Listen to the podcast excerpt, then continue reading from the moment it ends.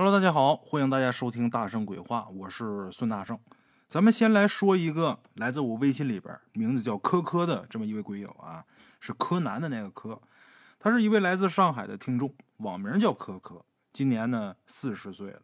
这故事啊，是他小的时候十岁左右听到的。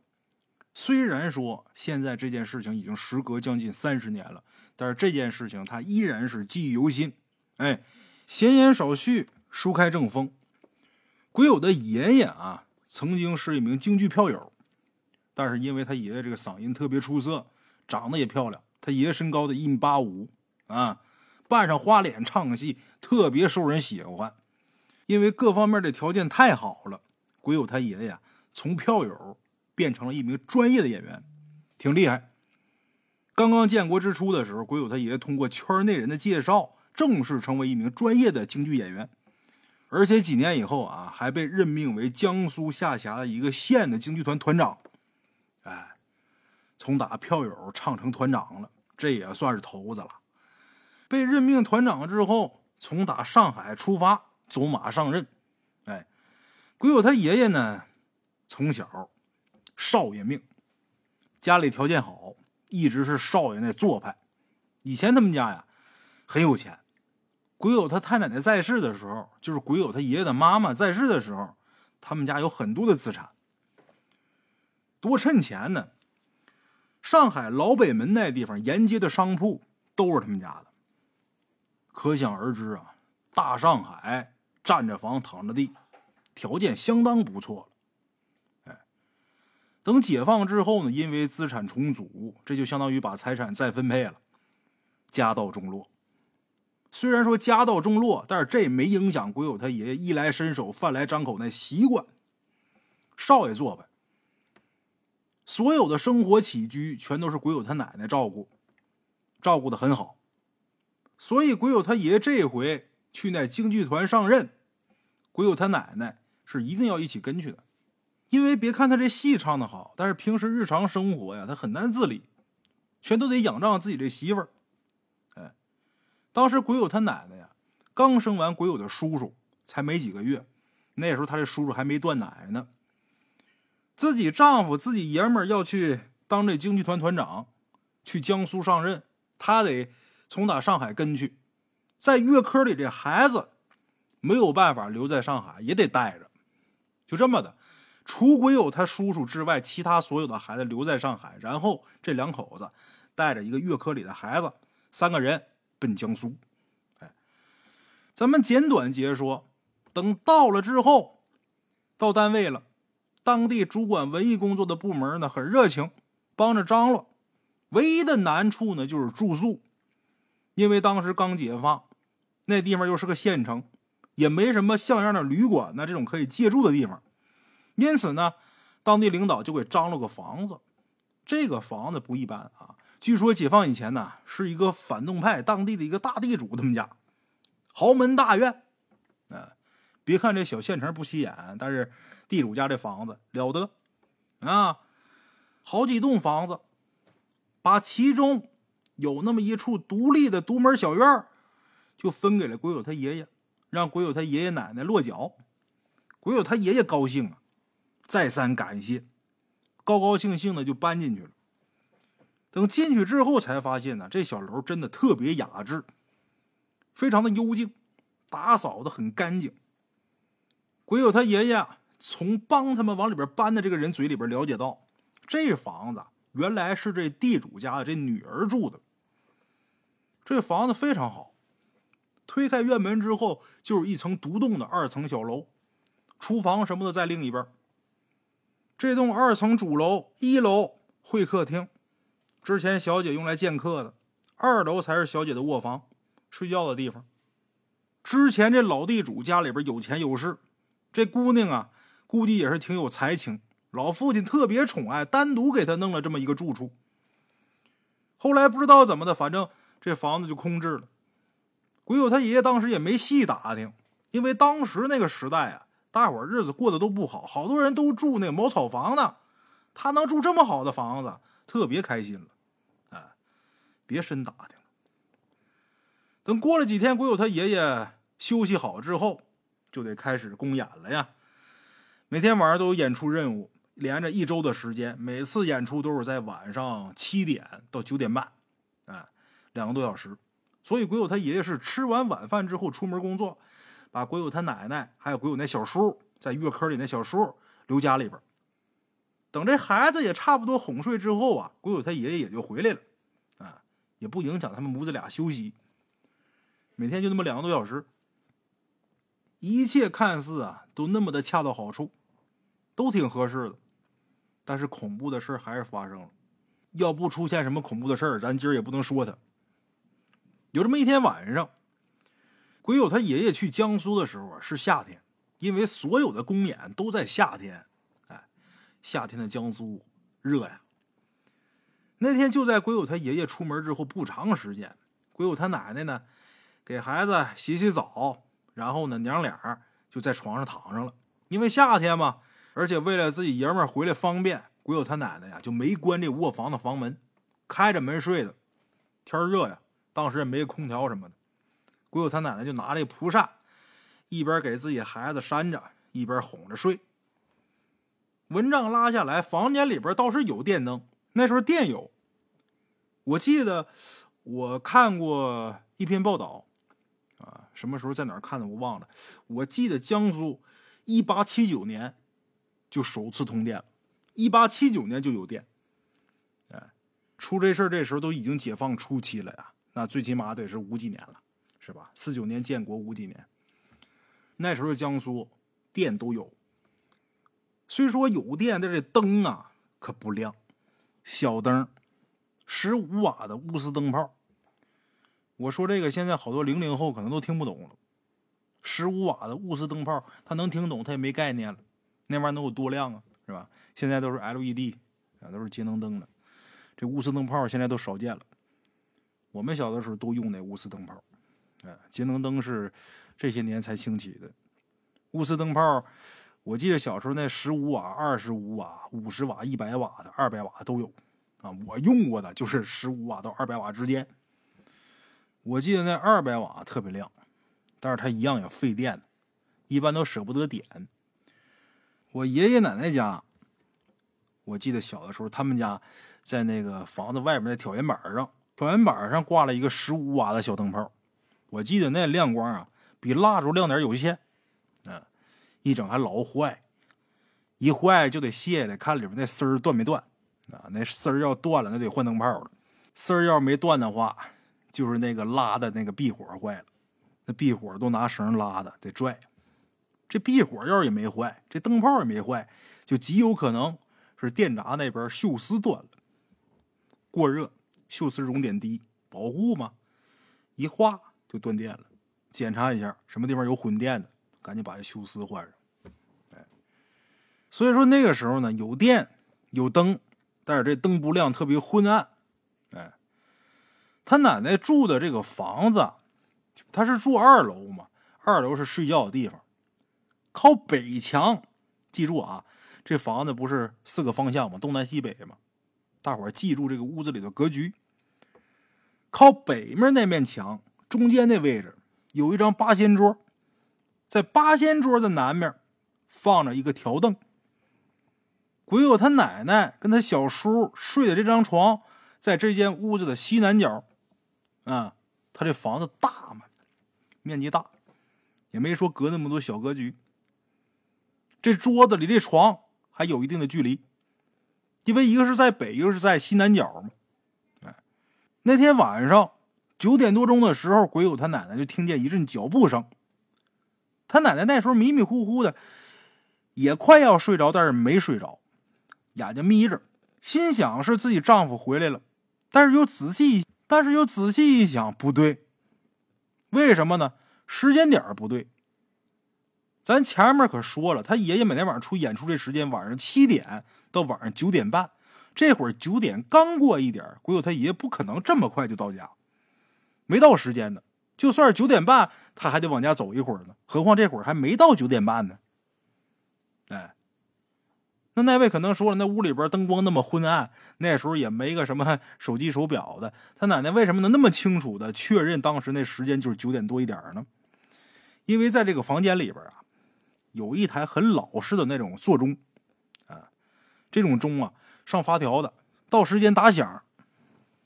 我小时候我们家都用过，那叫什么牌我忘了，那是在墙上挂着的，一整就得上发条。这边上发条是管走的，那边上发条是管打响的。上完之后，下面那钟摆你还得拿手扒拉一下。到一点钟敲一响，到两点敲两响，三点敲三响，几点敲几响。但是每逢半点的时候敲一响。哎，这个过去老人家里边都有这个。鬼友他奶奶这时候能这么确定这会儿是九点过一点，因为刚才九点的时候这钟刚打过响，刚打过九下。这会儿就九点多一点，肯定没到九点半，因为到九点半还会打一响。半点的时候打一响吗？就这会儿，鬼友他奶奶就想：今儿怎么回来这么早呢？正纳闷呢，睁开眼睛一看，他之前不是眯着眼睛的吗？睁开眼睛一看，这人就毛了。看见什么了呢？看见一个一身白衣的一个女的，慢慢的从打门那地方走进来，走到窗户的位置，脸朝外站着，好像在看夜空。鬼友他奶奶还听到这女的悠悠的叹气声，快把鬼友他奶奶吓死了。要就是一个女的，那倒没什么，但是直觉告诉他，这不是活人，这肯定是不干净的东西。鬼友他奶奶当时被吓得不敢出声，这手就在孩子嘴边放着，怕孩子万一一醒一哭，再把这女鬼给招来。再引祸上身，手在孩子嘴边放着，你要是一哭，我赶紧捂。时间过得异常的慢。平时咱们这一天可能哈，两吃一睡啊，俩饱一倒完事儿了，一天过去了。但是这会儿度秒如年，时间过得特别慢。那女鬼站了好一会儿，才悠悠转身。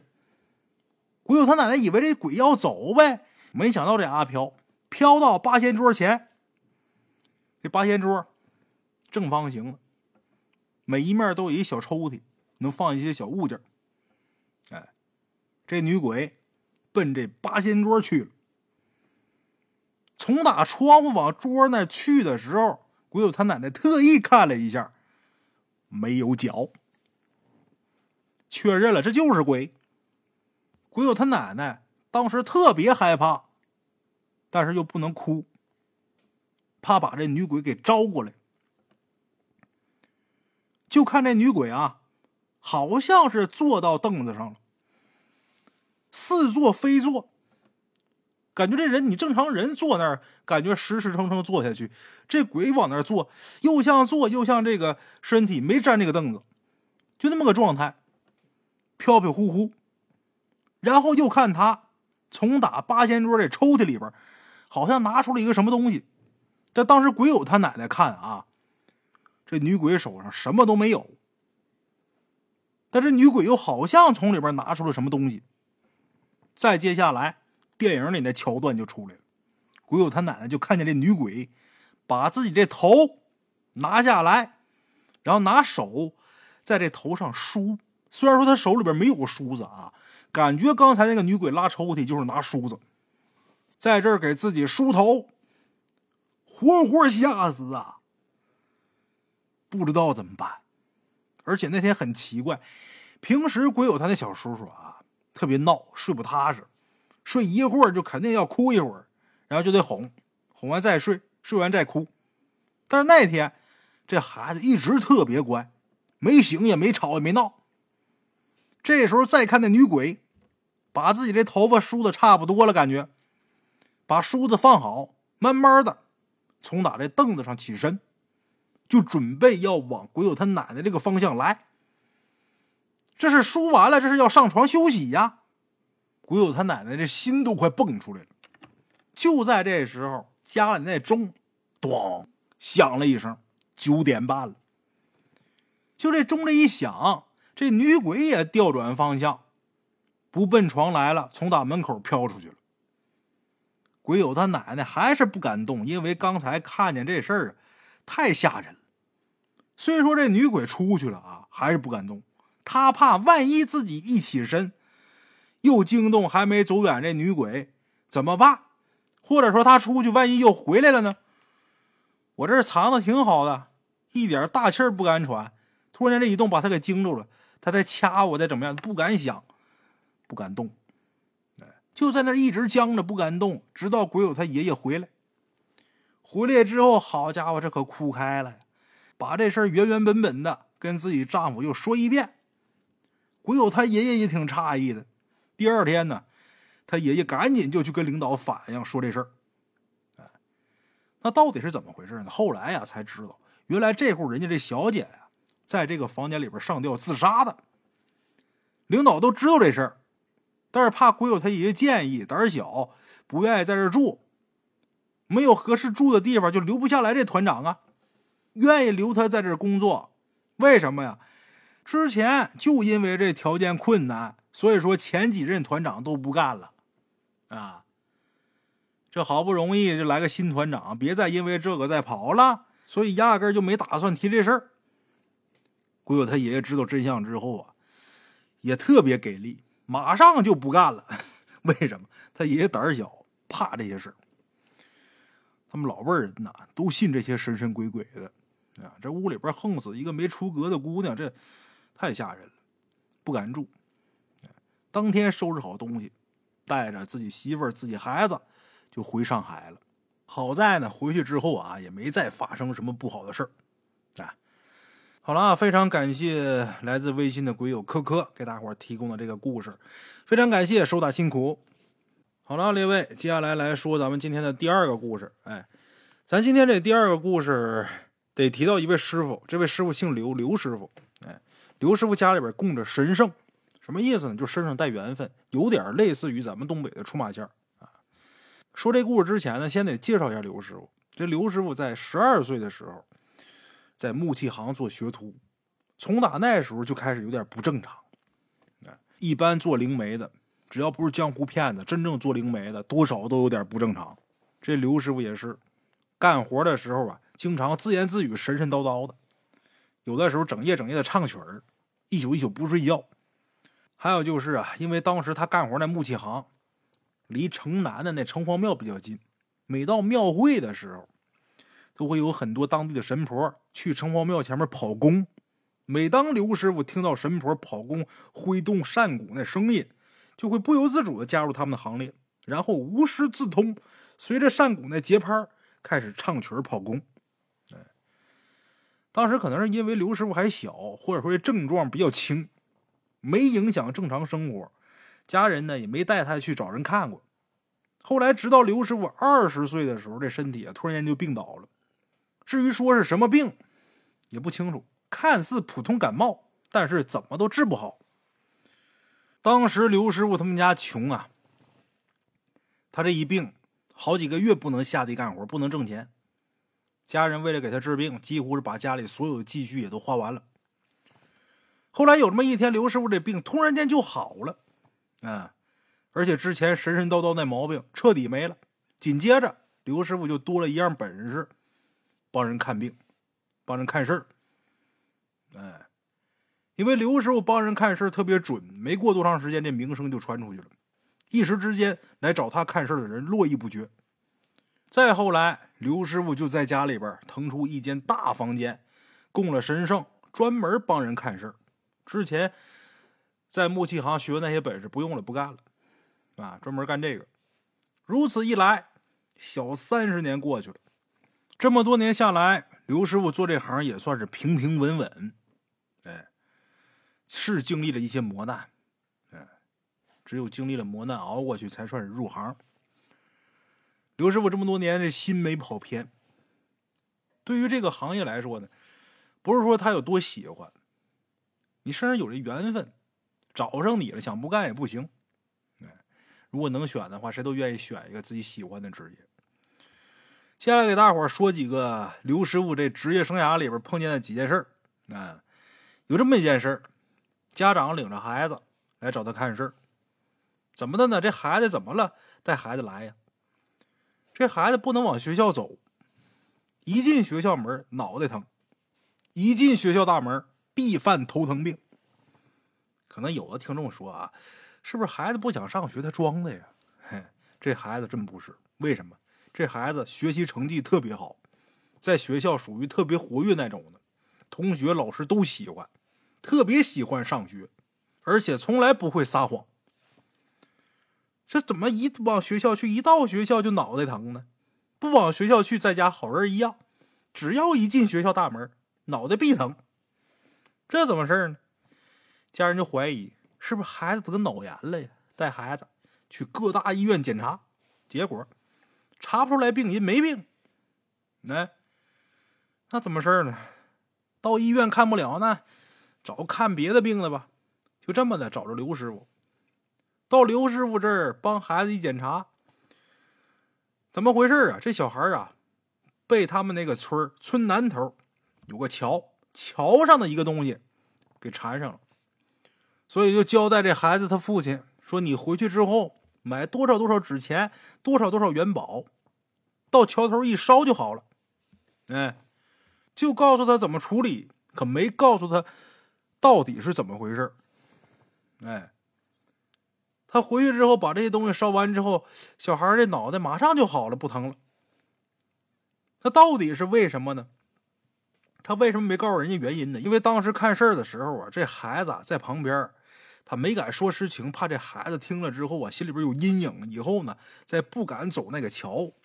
咋回事呢？之前呐，那个村死了一个老太太，这老太太死了之后，抬她这棺材过桥的时候，没用引魂机。没有领魂机，所以说这老太太就没过了河，一直就在桥头附近徘徊。跟老王家这小孩呢，也是赶上有点小病，那时候阳气正弱，误打误撞就撞上这老太太了。那这老太太为什么缠着他呢？也没别的意思，也没想害这孩子，就是想要点钱，留这地方寸步难行，花钱买通各种关系，他好赶路啊。哎像这种事儿其实最常见，有过这方面经历的人呢，或多或少都跟这种类似。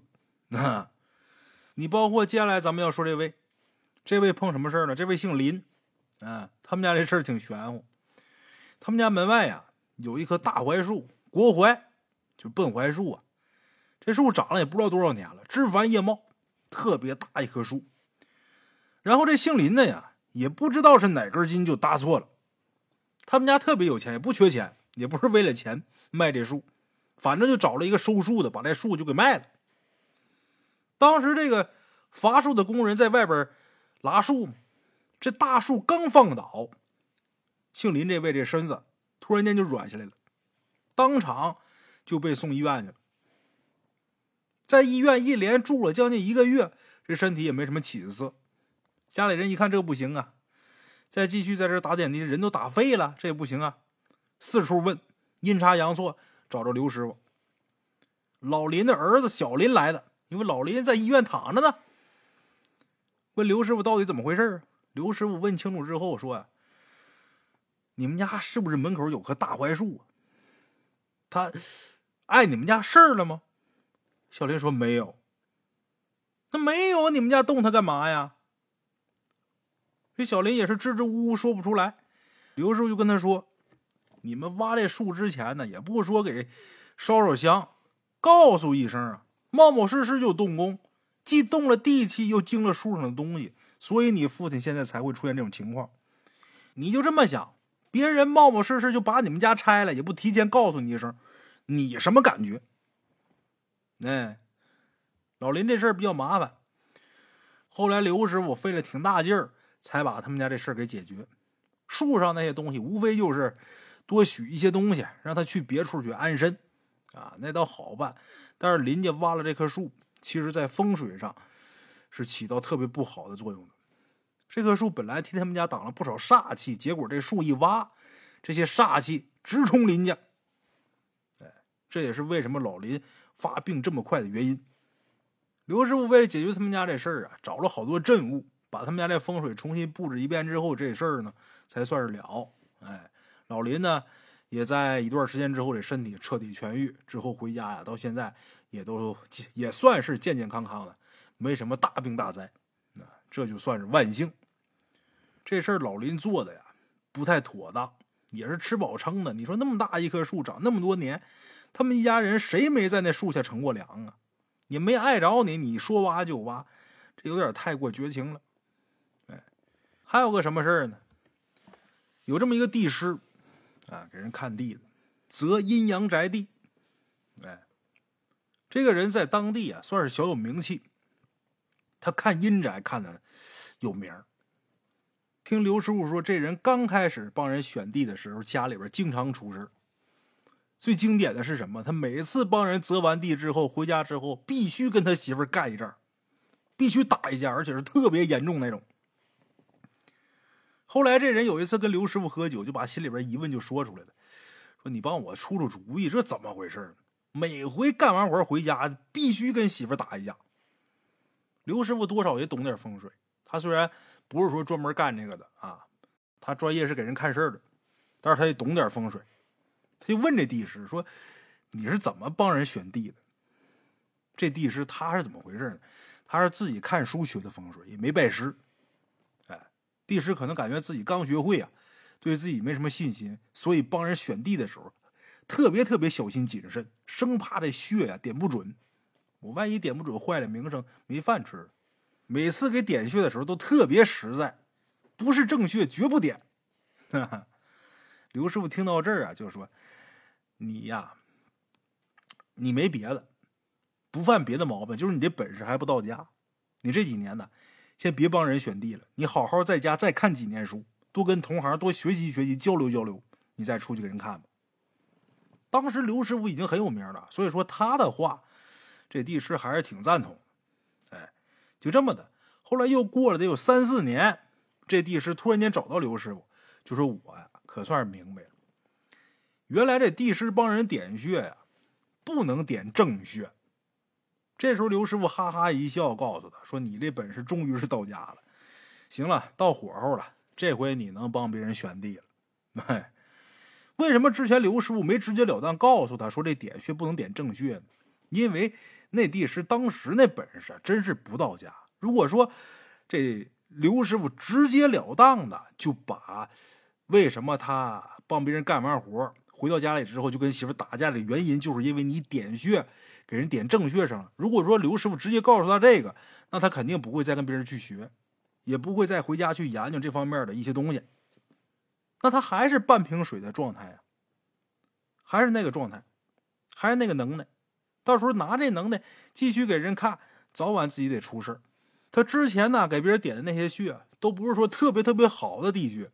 如果是特别好的地穴给点正穴上，那就不是回家跟媳妇打一架的事了，那弄不好能要他命啊！